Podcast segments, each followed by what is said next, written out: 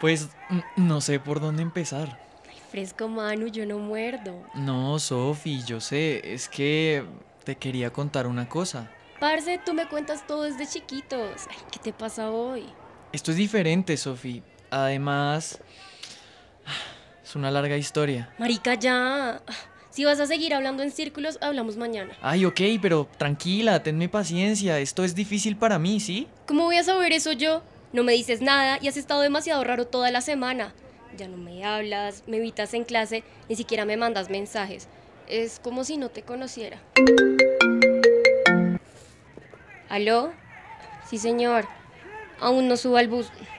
No, no. No estoy con nadie.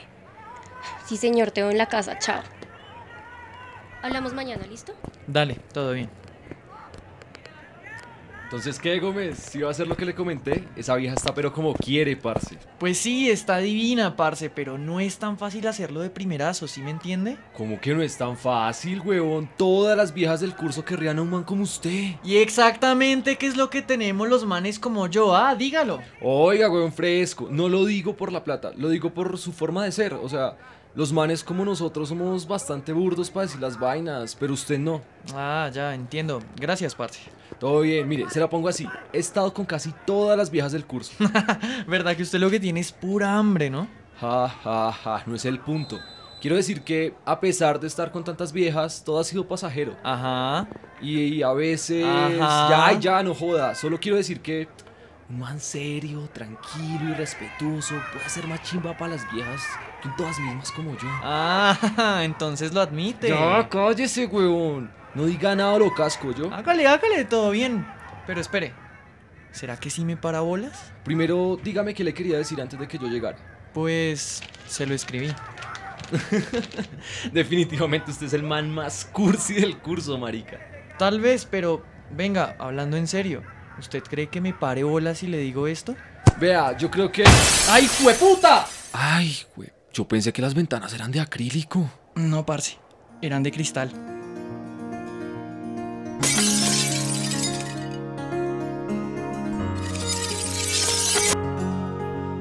Hoy les ofrecemos La carta. Muy bien, señores, los veré mañana para sus respectivas presentaciones sobre la masacre de las bananeras y cómo puede compararse con las movilizaciones sociales de los últimos dos años. Gómez, espere, tengo que hablar con usted. Sí, claro, profe, ¿está todo bien? No se preocupe, Gómez, sus notas son sobresalientes. No se trata de eso. Manuel, no estás concentrado. Normalmente siempre estás atento en clase, haces buenas preguntas y tienes una curiosidad genuina por este tema, pero he notado que ya no hablas más en clase y pues sabes que faltan unas semanas para que te gradúes. Me parece raro que un alumno de tu calibre esté tan disperso a estas alturas. Solo quiero saber si estás bien. Mire, profe, le agradezco que se preocupe, pero tranquilo, todo está bien. Es un tema más bien personal. Y prefiero no hablar de ella, ello, hablar de ello. No puedes sacártela a la cabeza, ¿verdad? ¿Cómo lo supo? Lo creas o no, a mí me pasó lo mismo cuando tenía tu edad. Pero, profe, usted apenas tiene 40, sin ofender, ¿no? No me ofendes, Manuel. Apenas tengo 33, pero sí.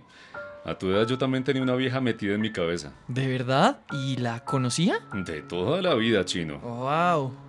¿Sabes? Antes solíamos compartirnos notitas en clase. Sí, mis papás me contaban que así levantaban a las viejas en aquel entonces.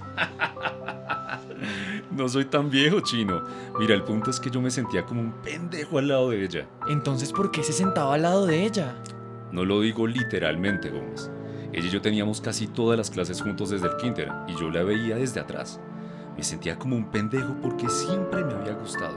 Me ponía rojo como un tomate y ni sabía cómo hablarle. Pues sí, eso lo entendí. ¿Se mandaban muchas de esas noticas entonces? Ni una sola, chino. ¿Cómo? Entonces, ¿por qué me lo cuenta? Porque nunca se lo dije. Ni siquiera le escribí una carta. Hoy en día es más fácil para ustedes. Un solo mensaje y ahí le puedes decir todo lo que quieras. Pues lo dice como si fuera tan fácil, profe Navarro. La verdad es que no lo es. Yo pensé mucho en cómo decirle a esta chica lo que siento por ella. Un solo mensaje no basta, ni siquiera si es por voz. Ah, ahí le mando un mensaje que fijo termina siendo de 10 minutos. ¿Quién va a escuchar esa vaina? Bueno, ¿y ¿Y entonces qué piensas hacer? ¿Llamarla? No, ¿para qué? Prefiero decirle lo que siento de frente. Eso, así es que es, chino. Y si no te importa que pregunte, ¿qué es lo que le quieres decir? Mm, eh, mire, usted confió en mí para contarme su historia, así que yo haré lo mismo. Mire, esto es lo que le quiero decir. Qué bacano, chino. ¿Me permites leerla un poco? Claro, claro, hágale. A ver. Ah, sí. Seis horas más tarde. Esto es... Manuel, esto es una declaración de amor. ¿Usted cree? ¿Cree que me escuchará si se la leo? Ah, No sé, ¿no será dar mucha papaya? Oh, no, no, no. Mira, Manuel, yo no soy quien para decirte cómo puede reaccionar Sofía, pero no creo que deberías guardarte esto. Deberías prepararte para cualquier cosa que ella te pueda decir. Profe, ¿y si me dice que no, qué hago? Entonces, te habrás quitado un peso de encima y podrás seguir adelante. ¿Y mm, usted la superó? Eso te lo contaré la próxima clase. Espero que le vaya bien, Gómez. Gracias, profe. Ah, a usted también. Sepa que me debe el almuerzo, ¿no?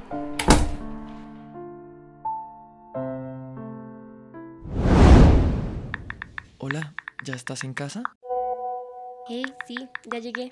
¿Ya te pasó la maricada? Oye, ¿por qué tan agresiva? Perdón, tuve un día del ano. Mi papá estuvo bastante estricto en la casa y mi mamá se emputó con él. Como raro, ¿no? Uy, Sofi, qué vaina. Espero que estén bien las dos. Oye, te quería decir... Tú me conoces, Manu, no estoy hecha de vidrio. No, no eres de cristal, ni en lo más mínimo. Entonces, ¿qué me querías contar? Bueno, ya que hijo de putas. Aquí fue. Hola, te quiero decir algo, pero debe ser de frente. Dale, te escucho. A ver. Ay, Sofi, no te rías, porfa, pero es que desde hace muchos años estoy enamorado de ti. Y tengo que decirlo así, sin anestesia. Pero me quedaría con un nudo en la garganta por el resto de mi vida si no, no te lo decía. Hemos compartido tantas cosas juntos que ah, no me imagino mi vida sin ti.